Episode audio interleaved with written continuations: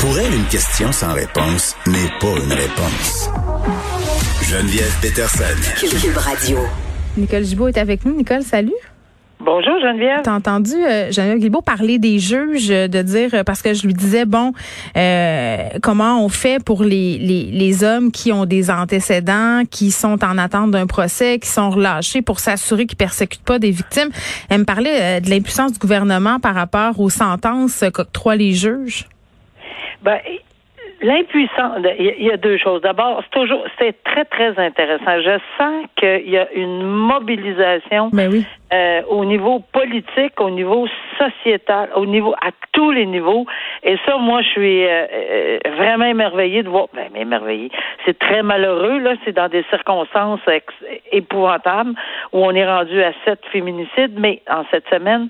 Mais au moins là, je, je pense que j'ai jamais vu tant de lumière s'allumer en même temps, puis tant de volonté politique euh, de tous les côtés. Quand elle parlait du, de- puis elle a raison là. Au niveau du tribunal, oui, c'est sûr que c'est le juge qui impose là ou la juge qui impose des conditions. Maintenant, pour ce qui est de la surveillance, ça, on discutait ensemble. Puis là, je pense que je comprends entre les lignes là, que en ce qui est trait à la surveillance, les agents de probation quand même, où il y a des où il y a, il y a- il y a des filets de sécurité qui existent dans les palais de justice, que ce soit à travers euh, euh, une ordonnance de probation ou une ordonnance euh, euh, de remise en liberté, par exemple. Pas, je parle pas d'un 810, là, je parle d'une ordonnance de remise en liberté suite à une enquête pour être remis en liberté lorsque le conjoint euh, demande d'être remis en liberté, puis que c'est la décision du juge, pas la décision de la couronne, là. parce qu'on sait toujours que ça passe par la décision de la couronne en premier. Mais s'il y a objection, le juge ou la juge décide, OK, moi j'ai entendu la preuve, à ce âge-ci, je remets la personne en liberté, voici mes conditions. Et c'est là qu'il va falloir être euh, très spécifique. Ça, là, ça, ça peut dépendre, ça, ça dépend pas du code c'est-à-dire ça dépend du code criminel, oui, mais c'est dans les pouvoirs du juge de donner des conditions, à moins qu'elles soient absolument euh, incon- inconstitutionnelles, là. Mais dans le pouvoir du tribunal de donner des conditions, puis de s'assurer par le biais de ces conditions-là que quelqu'un surveille ou qu'il y a une surveillance X, je pense qu'il va falloir, puis là, je trouve qu'il va falloir être innovatif. C'est peut-être là-dedans, innovateur, pardon. Je pense que c'est peut-être là-dedans quand on peut, ce sont les juges qui donnent, puis je l'ai très bien entendu, qui, qui prennent ces décisions-là. Toutefois, pour la surveillance, on est peut-être en train de prévoir quelque chose. Moi, je pense qu'en ce moment là, on est à- on a déclen tout le monde a déclenché là, euh, les, les ingrédients qu'il fallait. Puis pour le bracelet électronique, c'est sûr que ça a l'air à long terme. Non, mais on a, on a quand même, euh, elle me dit, Madame Guilbeault, qu'on voulait aller pour cet automne, Oui, mais ça a fait exact. changement. On parlait d'un Ben- an, là, la dernière fois que je lui avais parlé. c'est un gros soupir de soulagement, moi aussi, quand je l'ai entendu dire que ça peut être. Parce que on comprend là, que oui, c'est sûr qu'il y a des ficelles. Il y a tout le temps des ficelles. C'est en matière légale et juridique, Dieu sait. Et il, il marche des coquilles d'œufs, tout le monde, pour s'assurer de les juristes, les constitutionnalistes, etc., etc. Est-ce que où on va tous s'en aller pour une, une, une espèce de, de, de long voyage qu'à la Cour suprême, on sera plus capable de rien faire pendant, au depuis le moment qu'on on aura donné. Tu sais, on veut pas ça non plus. Avoir quelque chose en harmonie, travailler euh, là-dessus. Mais moi, septembre, c'est pas loin, loin, loin. Là. Il reste quelques mois seulement là, si on parle de ça. Moi, je pense que c'est extraordinaire. Puis je vois qu'on pèse euh, vraiment sur les bons boutons. Euh, quand Ben, on pèse sur l'accélérateur, puis en plus, on enjoint la Beaucoup. population à s'impliquer. Puis ça, c'est peut-être, tu sais, quand tu parlais Ah. du grand changement, là, euh, puis vraiment, moi aussi, j'étais avec toi, à même place. Je sens qu'il y a une mobilisation, non seulement des politiciens, mais des citoyens. Je pense que collectivement, là, on, on s'est dit, c'est assez, puis je pense qu'on va être proactif. Ben là, j'entendais, là, je sais plus dans quel bulletin, qu'il y avait eu suite à tout ceci, parce que tout le monde dit, euh, on, on l'a fait ensemble euh, depuis le début là euh, de, de ces féminicides-là. On dit, écoutez, responsabilité collective, euh, c'est la société. Mêlez-vous des affaires, malheureusement des autres, alors qu'on a toujours appris de pas s'en mêler. Mais là, on est rendu à, ce- à ce niveau-là, on est rendu à cet âge-là. Puis puis effectivement, j'entendais qu'il y a presque 300 appels qui auraient été déclenchés euh, rapidement là, euh, dans les dans les derniers jours, dernières semaines. Des Euh, dénonciations. In- Incroyable, là, incroyable. Ça veut dire qu'il y a des gens qui se sont, puis probable, ça c'est mis à part, les familles qui se sont impliquées, qui n'ont pas, pas besoin d'appeler la police, mais se sont peut-être impliquées personnellement. ouais. Des espèces de comment est-ce qu'on appelle ça des espèces de comités des interventions ouais, une intervention peut-être familiale peut-être pas à grande échelle mais quand même discuter en parler euh, en tout cas regarde moi je suis extrêmement hmm. contente de voir que ça bouge partout. Oui, puis il y a une marche qui va avoir lieu vendredi le 2 avril, une mobilisation citoyenne nationale contre la violence conjugale. C'est une grille de falaise qui est l'une des organisatrices de cette marche-là.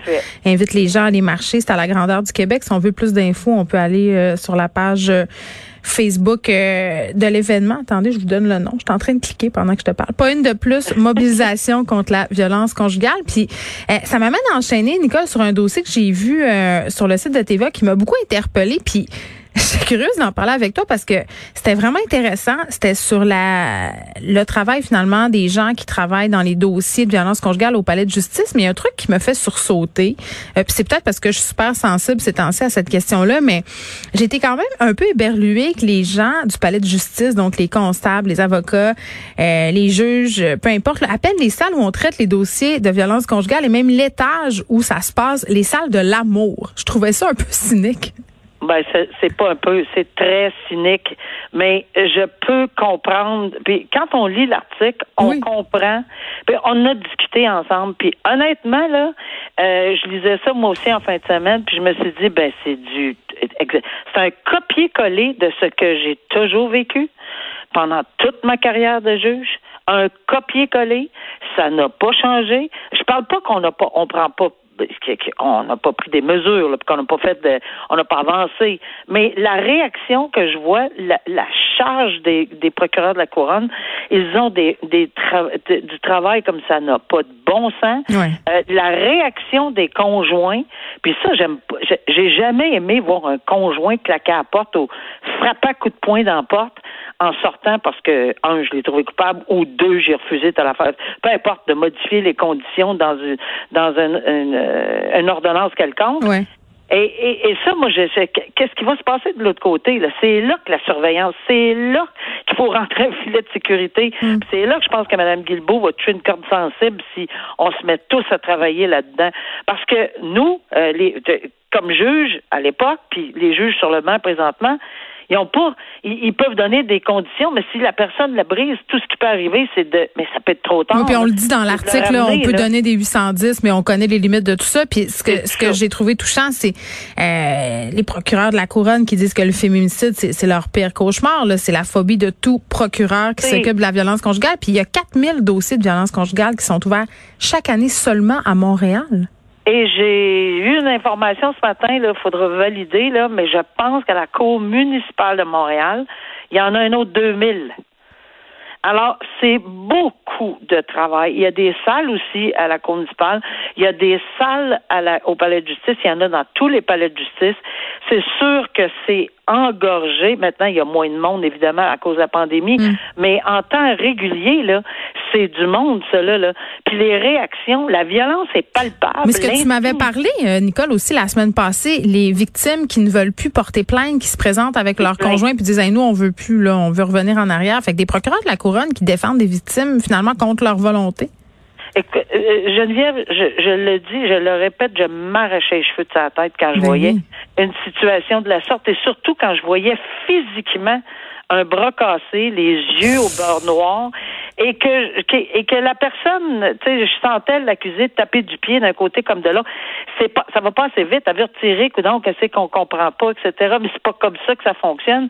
Mais même si j'avais pris toute une après-midi, puis ça, je sais que mes collègues juges le font également. Mm. On n'a pas le choix. C'est là où on entre dans une dans un dans un monde. C'est pas un vol à l'étalage, c'est pas un, un, coup de poing dans un bar. C'est pas c'est rien de ça. C'est pas un trafic de drogue. C'est une relation humaine. Amoureuse. C'est amoureuse, humaine. Là, il y a, un déchirement, il y a des conséquences, il y a l'humiliation, il y a la peur, il y a la confiance qui, est ébranlée. La crainte de financièrement de plus être capable d'arriver, on se culture, on avance dessus.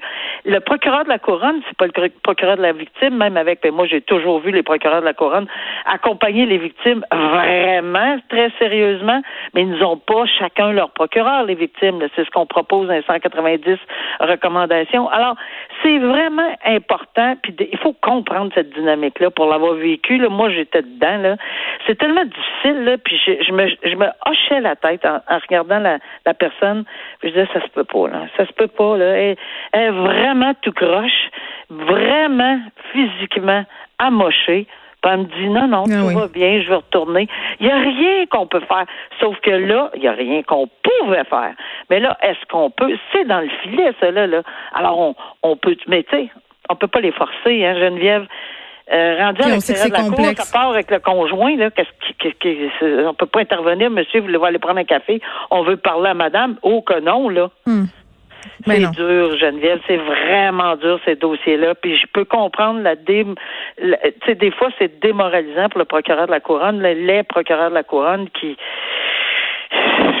mais qui travaille finalement envers et contre tous, euh, puis qui voit bien que bon, il y a des dynamiques vraiment complexes à l'œuvre et qui peuvent pas aller non plus contre la volonté des gens. Puis tu sais, il y a des revendications aussi qui sont tenues par les victimes de violences conjugales d'avoir leur mot à dire euh, euh, par rapport au chef d'accusation puis par rapport au procureur de la couronne choisi, parce que des fois, en tout cas, moi j'ai cru comprendre, Nicole, puis j'étais curieuse de t'entendre là-dessus. Là, parfois, il y a des victimes qui se sentent, qui sont emportées dans le système de justice, un peu pas contre leur gré, mais que ça se passe pas comme elles voudraient, parce que le procureur de la couronne, c'est important de le dire, ne représente pas la victime, il représente l'État.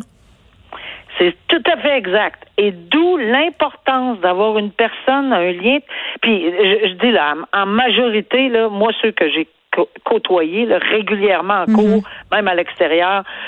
Mais ça se peut qu'il n'y a pas, à un moment donné, qu'il n'y ait pas d'atome crochu entre deux personnes. Oui, ça se peut. Ou ça se peut qu'on sente qu'on n'a pas. Je l'ai vu aussi. Là.